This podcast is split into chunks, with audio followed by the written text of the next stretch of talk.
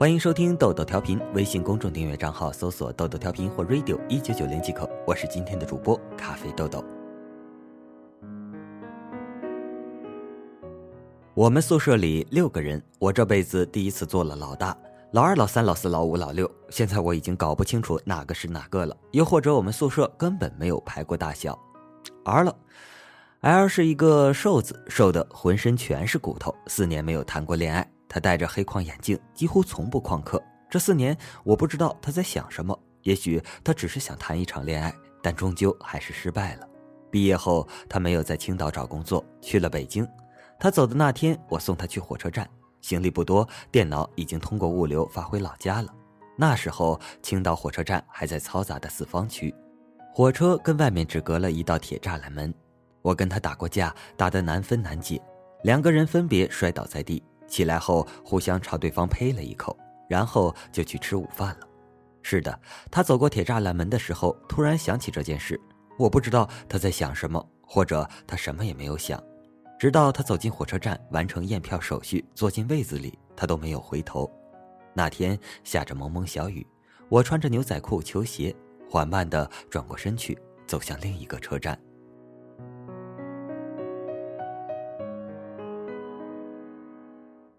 直到一年以后，我们再次相见的时候，聊起他没有回头这件事，他突然说：“哥没敢回头，哥知道一回头就哭了。”其实，在我走向车站的那一刻，见他一直没回头，就明白了，这孙子不敢回头。四年后再次见 L，他在北京存款接近二十万，但啥也没有。等他有钱买车的时候，需要摇号了；等他想买房的时候，他还没有交够社保。明年，即使他有一百万，在北京，他仍然啥也没有。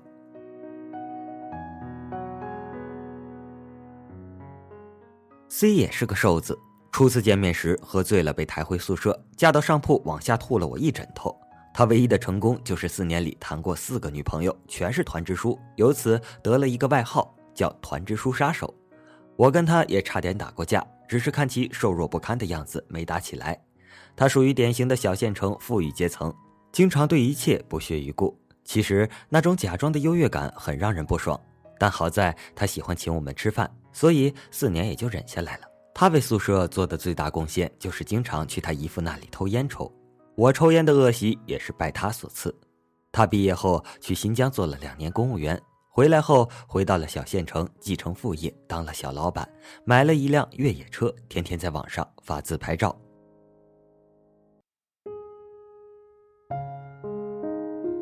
P 是个帅哥，可惜身高跟郭敬明差不多。毕业后去了上海，后来也回老家开店卖海参去了。P 为我们宿舍做出了卓越贡献，从走廊里扯线偷电，锯开热水管不插卡洗澡，从楼道里路由器里偷电，他都是具体执行人。当然，这些馊主意基本上是我钻研出来的。作案工具是瘦子 C 购买，P 负责实施。由此，我们宿舍在整个四年中的幸福指数是远远高于其他宿舍的。当十一点熄灯断电以后，我们宿舍所有的电脑仍然可以继续玩，还可以吹风扇，甚至可以煮方便面。当然，这些建立在免费的基础上。P 的另外一个重要贡献是，他是一个街舞爱好者，经常在宿舍里突然来一段。第一次给我们炫技的时候，就把脚韧带撕裂了，所以宿舍里的脚臭味由他一力支撑，独家提供。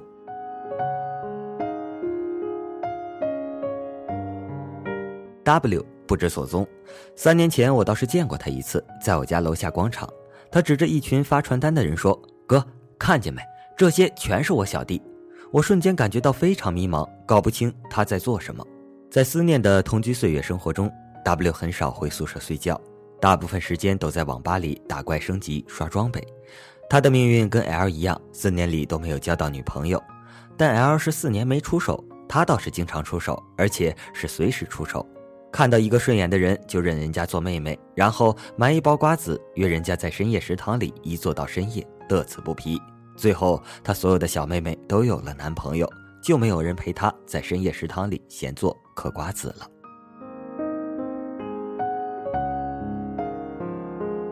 G 倒是个正常人，毕业前谈了女朋友，问他你们怎么在一起的？他说那天出去玩，他给我买了一包烟。从来没有女生给我买烟，然后我就告诉她想和他在一起，她就甩了她男友和我在一起了。毕业后，她留在青岛上班，下班辞职应聘升职，周而复始，过着最普通、最平淡、最舒适的日子。当然，两人在一起之后，女孩不仅没有给他买过烟，而且强制他戒烟了。我跟 G 也没有打过架，也没有吵过嘴。我觉得我们两个人完全不搭界，话都说不到一起去。他也没有什么爱好。我们热衷于购买 NBA 篮球鞋时，他在研究 PS；我们打游戏打通宵时，他在看韩剧，哭得一塌糊涂。我们出去玩的时候，他在忙着参加摄影协会。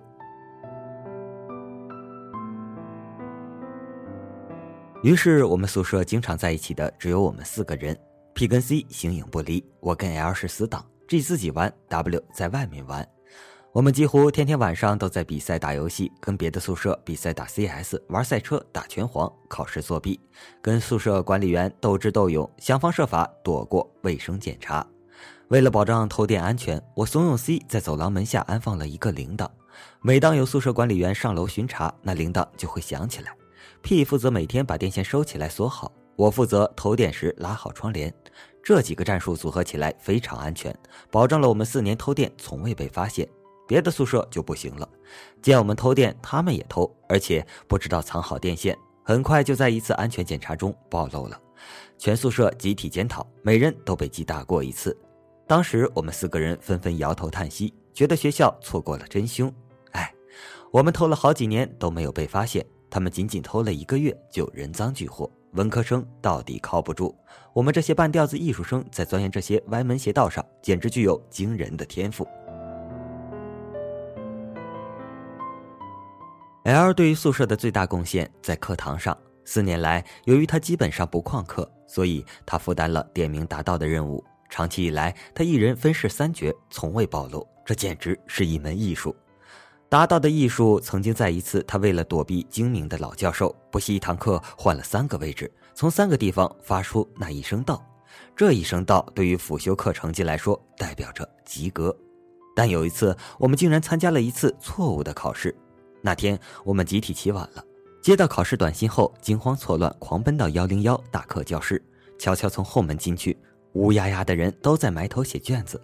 领到卷子以后，我就开始寻找副班长。但是大教室人太多了，没等我找到，监考员就说别东张西望。好在都是选择题，我们只好抄了隔壁一个女生答案，就交了卷子去食堂吃饭。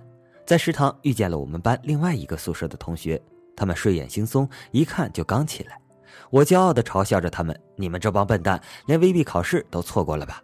对方揉了揉眼睛，掏出考试安排表，看了半天，然后冷静地告诉我：“咱们班根本就没有 VB 这门课。”也就是说，我们宿舍参加了一次外系考试，这是我们大学四年那一年做的最傻的一件事，至今在我们学校都是代代相传的经典段子。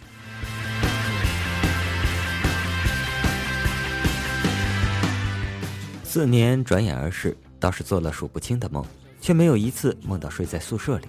我好几次回去打篮球，远远望着我们住过的宿舍那座红房子，可以看海的房间。它离我那么近，近在眼前，但我再也没有可能触碰到它。这四年，我分别都去看望过他们，除了不知所踪的 W，见到他们前有种热泪盈眶的感觉。我的青春可是跟你们一起挥霍掉的，而见到之后，往往又无话可说，只一个劲儿的喝酒。可是刚刚过去了四年，我们苍老的已经打败不了一瓶啤酒了。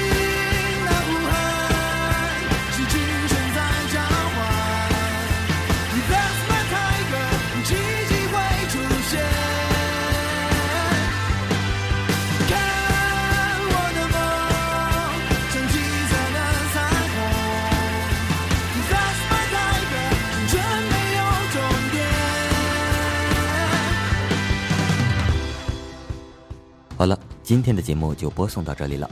点击阅读原文，参与今天的互动话题活动，记录你正经历的逝去的青春。